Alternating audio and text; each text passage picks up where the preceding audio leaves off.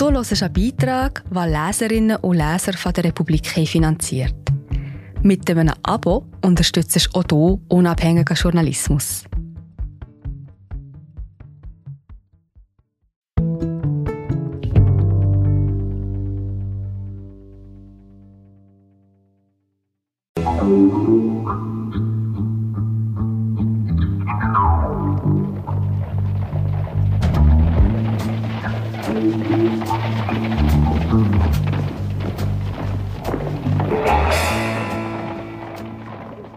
Wie LSD heute die Psychiatrie verändern könnte und warum das ausgerechnet in der nüchternen Schweiz geschieht. Teil 3 unserer Serie. Unfassbar mächtige Verbündete von Olivia Kühni, vorgelesen von Anna-Tina Hess. Der Mann sitzt auf einer Wiese, die Kamera zeigt ihn nur verschwommen, um seine Privatsphäre zu wahren. Das Schlüsselerlebnis in dem Ganzen war ein Mensch mit einem Körper, der einigermaßen kaputt ist, sagt er, der seit Jahren schwer krank ist und es war gleichzeitig völlig unwichtig im Vergleich zu der Schönheit, die in dem Moment da war. Seither, sagt der Kranke, habe er öfter mal wieder einen Hauch von diesem Gefühl, dass die Welt nicht einfach nur ein Ort ist, den man irgendwie durchhalten muss, sondern dass das etwas Wunderbares ist.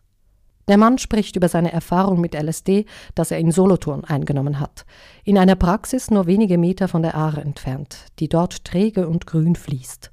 Die Straße hinunter zum Fluss säumen Platanen, die ab und zu im Städtchen für Gesprächsstoff sorgen, weil sich in ihren Ästen allzu viele Krähen versammeln. Die Praxis gehört Peter Gasser, einem der wenigen Psychiater weltweit, die Patienten legal mit LSD behandeln. Renaissance der LSD-Forschung über 40 Jahre sind vergangen, seit die Schweiz gemeinsam mit zahlreichen anderen Ländern die Substanz Lysergsäure-Diethylamid auf die Liste verbotener Betäubungsmittel setzte. Voller Sorge um die Jugend und die allgemeine Volksgesundheit, voller Angst, wohl auch vor der Unzähmbarkeit der Menschen. Das Land, in dem Albert Hoffmann LSD entdeckte, ließ immer eine Tür offen für wissenschaftliche und klinische Ausnahmebewilligungen. Trotzdem blieben LSD-Versuche lange verpönt und selten, doch seit einigen Jahren nimmt die Forschung stark zu. 25 Bewilligungen hat das Bundesamt für Gesundheit BAG allein in den vergangenen zwei Jahren erteilt. Die Forscher, die heute mit LSD und anderen psychoaktiven Substanzen arbeiten, sind überzeugt, das, was sie herausfinden, könnte die Psychiatrie einmal mehr fundamental verändern. Weil LSD zu Medikamenten führen könnte, die nicht wie heutige Psychopharmaka lediglich Symptome bekämpfen, sondern den Hirnstoffwechsel langfristig verändern also tatsächlich heilen. Wie schon zu Hoffmanns Zeiten sitzen viele der führenden psychoaktiver Forscher in der Schweiz. Das hat gute Gründe, aber dazu gleich. Vom Sorgenkind zum Wunderkind. Eines Tages werde es vielleicht gelingen, schrieb der Chemiker schon 1979 im Vorwort seiner Autobiografie LSD mein Sorgenkind, die Fähigkeiten von LSD wirklich zu nutzen. Darin könnte dieses neuartige Psychopharmakon, glaube ich, von einem Sorgenkind zum Wunderkind werden. Die Hoffnung auf eine neue Klasse von Medikamenten hat lange archaische Wurzeln. Die traditionellen Medizinerinnen Lateinamerikas, die psychoaktive Substanzen lange vor den europäischen Psychiatern kannten, behandeln seelische Leiden der Menschen nicht mit sanften Interventionen, sondern mit Zeremonien von fast schon grausamer Macht ein Sud aus psychoaktiven Pflanzen, Gesänge und Feuer, die den Ratsuchenden in einer Nacht an den Rand des Wahnsinns tragen, darüber hinaus sogar, und danach idealerweise wieder zurück. Das Herz und der Kopf, man könnte auch sagen die Biochemie, gereinigt von seiner Reise. Die Ärzte Europas und der USA wählten einen vorsichtigeren Weg, als sie Mescalin und Psilocybin, Ayahuasca, LSD und schließlich die Neurotransmitter entdeckten – Sie verschreiben winzige tägliche Dosen von Antidepressiva oder Psychostimulantien, gerade genug, um den Neurotransmitterspiegel im Hirn zu stabilisieren. Eine ungeheure Erleichterung für Millionen von Menschen. Gesicherte, überprüfbare, skalierbare Medizin, die Leben rettet. Aber eben auch tägliche Symptombekämpfung. Psychoaktive Substanzen wie Ayahuasca oder LSD könnten mehr als das, vermuten Forscher. Viel mehr nämlich den aus dem Gleichgewicht geratenen Botenstoffkreislauf an sich reparieren, heftig und zumindest einigermaßen langfristig. Und das wäre angesichts von über 300 Millionen an Depressionen erkrankten Menschen weltweit nicht weniger als eine Sensation. Ein Katalysator für Therapie. Die heute üblichen Psychopharmaka ersetzten in unseren Hirnen Botenstoffe, die ihnen fehlen. Die erhoffte Wirkung von Psychoaktiva ist eine andere. Sie machen die Synapsen durchlässiger und das Hirn plastischer, wie Experten es nennen. Es lässt sich unter ihrem Einfluss während eines bestimmten Zeitfensters neu verdrahten, sodass wir nach einer Behandlung uns selbst, vergangene Erlebnisse, die Welt überhaupt anders zu sehen vermögen. Mit anderen Worten, solche Psychopharmaka wären nicht etwa Ersatz für eine Psychotherapie. Wir sind gerade wieder da. Ich bin Marie José, Wissenschaftsjournalistin bei der Republik. Und ich tue dich hier kurz stören. Mir gefällt bei der Republik, dass sie vertiefen. Es sind mehrheitliche Geschichten, die auf Hintergrund eingehen. Für das Lesen oder Hören, beim Joggen, beim Kochen oder wie man noch einen langen Tag vor dem Computer einfach möchte die Augen zutun. Wir sind werbefrei und nur von unseren Leserinnen und Lesern finanziert. Unter republik.ch slash hallo kannst du auch hier ein Abo lösen. So, und das war es auch schon mit der Störung.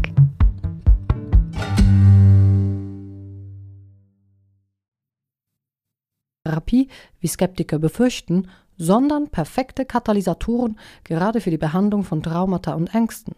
Keine Feinde der Psychotherapie also, sondern unfassbar mächtige Verbündete. Manche psychoaktive Stoffe verändern die Hirnstrukturen auf ähnliche Weise, wie es langjährige Meditationspraxis tut. Das haben verschiedene Studien herausgefunden. Zuletzt prominent eine der John Hopkins Universität in den USA. Die Aktivität in Gehirnarealen, die für selbstreferenzielle Informationsverarbeitung zuständig sind, also um sich selbst kreisen, nimmt ab. Die neuronale Beweglichkeit hingegen, die Lernen und Veränderung erst ermöglicht, nimmt zu. Der Zürcher Psychiater und Neurowissenschaftler Milan Scheidegger beschreibt das in einem vor wenigen Monaten erschienenen Fachartikel so. Durch die Erfahrung erweiterter Bewusstseinszustände gewinnen die Patienten ein Stück Bewusstseinskompetenz zurück, nämlich sich selber durch gesteigerte kognitive Flexibilität aus dysfunktionalen Bewusstseinsräumen zu befreien. Kurz, der Mensch hat wieder die Macht, sich anders zur Welt zu stellen. Hochburg der Psychotherapie.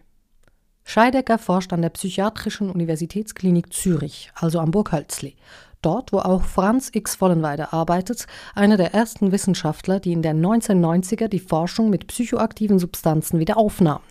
Das von ihm gegründete Hefter Research Center gehört in diesem Gebiet heute zu den renommiertesten Instituten weltweit.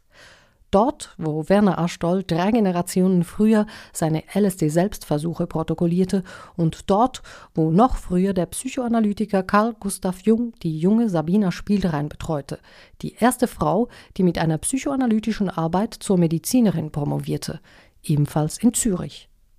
Die nüchterne Schweiz ist eines der führenden Länder bei der Forschung psychoaktiver Substanzen oder vielleicht in der innovativen Psychiatrie überhaupt. Sie hat eine große Tradition und große Chancen, denn sie vereint gleich mehrere Standortvorteile. Erstens hat sie eine lange verankerte Tradition der Psychoanalyse und Psychotherapie. Sie verdankt dies dem Wirken mehrerer Pioniere, unter vielen anderen etwa die Analytiker Eugen Bleuler, Ludwig Binswanger, Carl Gustav Jung, Emma Fürst und Karl Abraham, aber auch Jean Piaget, Mitbegründer der kognitiven Psychologie, Alice Miller oder in späteren Lebensjahren Arno Grün. Manche der klugen Köpfe waren an der Wende zum 20. Jahrhundert in die Schweiz gekommen, als Zürich als eine der ersten Universitäten Europas Frauen zum Studium zuließ. Andere lebten hier während oder nach der Nazidiktatur im Exil. Zweitens ist nicht nur die Tradition etabliert, sondern bis heute sind auch Nachfrage und Angebot höchst lebendig. Bei den Psychiatern hat die Schweiz eine Dichte von rund 45 Ärztinnen pro 100.000 Einwohner laut OECD die mit großem Abstand dichteste Versorgung weltweit. Auf dem zweiten Platz folgt Island mit 22 Spezialisten pro 100.000 Einwohnerinnen. Drittens verfügt die Schweiz über einen der weltweit wichtigsten Pharmacluster. Chemisch-pharmazeutische Produkte sind mit Abstand die wichtigste und erfolgreichste Exportindustrie der Schweiz, wie Kollege Mark Dittli kürzlich hier in der Republik aufzeigte. Die Schweizer Big Pharma hat eine beeindruckende Forschungsgeschichte, viel Kapital und sie zieht, auch dank der Kooperation mit den Hochschulen in Basel und der ETH Zürich, kluge Forscherinnen aus der ganzen Welt an. Viertens eine hohe Dichte an Kliniken und Kurhäusern, die Therapie traditionell nicht nur ambulant, sondern stationär anbieten und ebenso an Geld, also an Menschen, die sich das leisten können. Auch die Dichte an psychiatrischen Betten ist in der Schweiz im internationalen Vergleich hoch. Für weniger Wohlhabende sind stationäre Kuren oft unbezahlbar, vor allem in Ländern ohne öffentliche Krankenversicherung. Dies, obwohl gerade arme und stark belastete Menschen besonders oft an psychiatrischen Leiden erkranken. Für die Forschung aber ist das Kliniknetz ein Segen. Es bietet die Ressourcen und Möglichkeiten, um länger und intensiver mit Menschen zu arbeiten. Im besten Fall gewinnt sie dabei Erkenntnisse, die letztlich allen Menschen helfen könnten. Fünftens, schließlich hat die Schweiz eine liberale Grundhaltung und Gesetzgebung, die das alles überhaupt erst ermöglicht. Grundsätzlich gilt, dass es Verbote sind, die eine Begründung brauchen, nicht die Abwesenheit davon. Das gilt insbesondere im Heilwesen, wo in vielen Kantonen sehr vieles erlaubt ist, was keinen nachweislichen Schaden anrichtet. Die Drogenpolitik arbeitet zwar vorerst noch mit Illegalität, setzt aber stark auf Prävention. Darum ist die Forschung an verbotenen Substanzen nicht nur möglich, sondern zwingend. Wer aufklären will, muss Bescheid wissen. Kurz, die Schweizer Politik hat meist nichts gegen gute Ideen, wie Gerd Volkers im Gespräch mit der Republik sagt, pharmazeutischer Chemiker und Präsident des Schweizerischen Wissenschaftsrates.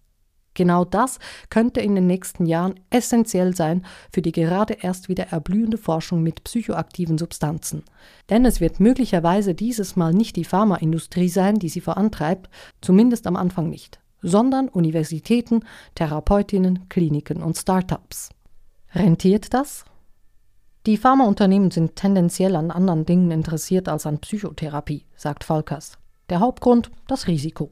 Trotz aller Fortschritte ist kaum etwas so komplex wie der menschliche Geist. Sogenannte Real-World Evidence, also Daten und Erkenntnisse aus dem Alltagsverhalten der Menschen, ein immer wichtiger wertendes Kriterium für die Zulassung von Medikamenten, sind schwierig zu erhalten. Messbare biologische Merkmale, Biomarker, auf die Prävention oder Prognosen abstellen könnten, sind für psychische Erkrankungen nicht vorhanden oder umstritten. Genau das macht Forschung in diesem Gebiet so spannend, gleichzeitig aber eben auch unberechenbar. Zu unberechenbar für eine etablierte Pharmafirma. Stellen Sie sich vor, Sie können mit gezielter Krebstherapie, ein Feld, wo wir gerade unglaubliche Erkenntnisse gewinnen, Millionen von Leben retten, also ganz klar Gutes tun und gleichzeitig ein Geschäft machen, sagt Volkers. Oder Sie investieren in Dinge, von denen wir noch immer kaum etwas verstehen, die sehr sensibel sind und sehr schief gehen können, ohne Garantie auf Erfolg. Ein spektakulär schieflaufender Einzelfall kann genügen, selbst wenn ein potenzielles neues Medikament tausenden Menschen hilft. Begeht einer oder eine Handvoll unter seinem Einfluss beispielsweise Suizid, kann das die Glaubwürdigkeit eines Unternehmens ruinieren und damit das Unternehmen an sich. Ich denke, man kann durchaus nachvollziehen, wie der Entscheid für oder gegen diese Forschung ausfällt, sagt Volkers. Also sind es Grundlagenforscher an den Hochschulen und Kliniken, einzelne Therapeuten, Stiftungen oder Startups, die sich an Psilocybin, LSD oder Ayahuasca wagen. Das Team am Burg Hölzli, der Arzt und Psychopharmakologe Matthias Lichti am Universitätsspital Basel, Psychiater Gasser in Solothurn. Und die Schweiz, in der ihr eigenen offenen, vorsichtigen Arzt, lässt die Pioniere gewähren. Ein Brief von Pascal Couchepin. 2006 fand in Basel ein internationales Symposium statt, das der Solothurner Psychiater Gasser rückwirkend als einen Wendepunkt bezüglich der klinischen LSD-Forschung bezeichnet. Gasser und andere in der Forschung mit psychoaktiven Stoffen engagierte Wissenschaftler luden zum 100. Geburtstag Albert Hoffmanns zu einem Kongress, der unter anderem die Möglichkeit einer Renaissance eben dieser Forschung zum Thema machte. Die Teilnehmenden, darunter viele insbesondere aus der Schweiz und den USA, sandten anschließend einen gemeinsamen Appell an die Regierungen verschiedener Staaten, in dem sie auf das große Potenzial der wissenschaftlichen Erforschung bewusstseinsaktiver Stoffe aufmerksam machten. Der einzige, der sofort und persönlich reagierte, war der damalige Bundesrat und Innenminister Pascal Couchepin. Etwas, das ihm Gasser bis heute hoch anrechnet. Couchepins Worte vermitteln zwischen den Zeilen jenen liberalen Geist, den viele Wissenschaftler an der Schweiz nach wie vor schätzen. Er habe das Schreiben mit Interesse zur Kenntnis genommen, schreibt Couchepin in dem auf den 7. April 2006 datierten Antwortbrief. Die Schweiz habe als fast einziges Land aufgrund der Bestimmungen des Betäubungsmittelgesetzes die einmalige Chance, Forschung mit bewusstseinsaktiven Stoffen wie LSD zuzulassen. Er, Couchepin, könne versichern, dass das Bundesamt für Gesundheit weiterhin Ausnahmebewilligungen zur Forschung erteilen werde, sollten die ethischen und wissenschaftlichen Voraussetzungen erfüllt sein. Bereits im nächsten Jahr begann Gasser sein umfangreiches Pilotprojekt zum Einsatz von LSD bei Ängsten im Zusammenhang mit lebensbedrohlichen Krankheiten. Es sorgte weltweit für Schlagzeilen und Berichte und markiert für verschiedene Beobachter einen Meilenstein der Renaissance der LSD-Forschung in der Schweiz.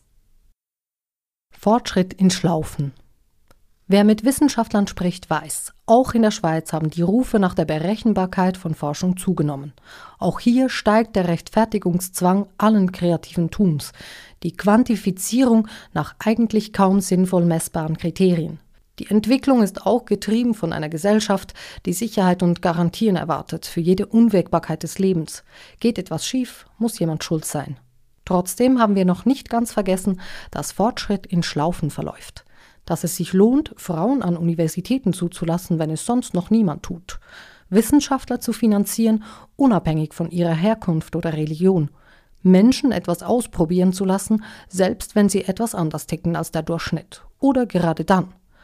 An Ideen erst das Potenzial zu sehen und erst dann das Risiko. Kurz Mut zu haben statt Angst. Er habe Hochachtung vor dem Mut seiner Patienten, sagt auch Psychiater Gasser im eingangs bereits erwähnten TV-Beitrag, der die teilweise schwerkranken Menschen in Solothurn behandelt. Wenn man Krebs hat, sucht man nicht unbedingt das Abenteuer im Leben, da sucht man eher Sicherheit und Geborgenheit. Man könne nicht garantieren, dass es bei der Therapie mit LSD immer nur schöne Gefühle gebe. Es gibt eben auch die Verzweiflung, die Angst, den seelischen Schmerz. Da muss man irgendwie auch durch. Und ich denke, es ist einfacher, begleitet dadurch zu gehen.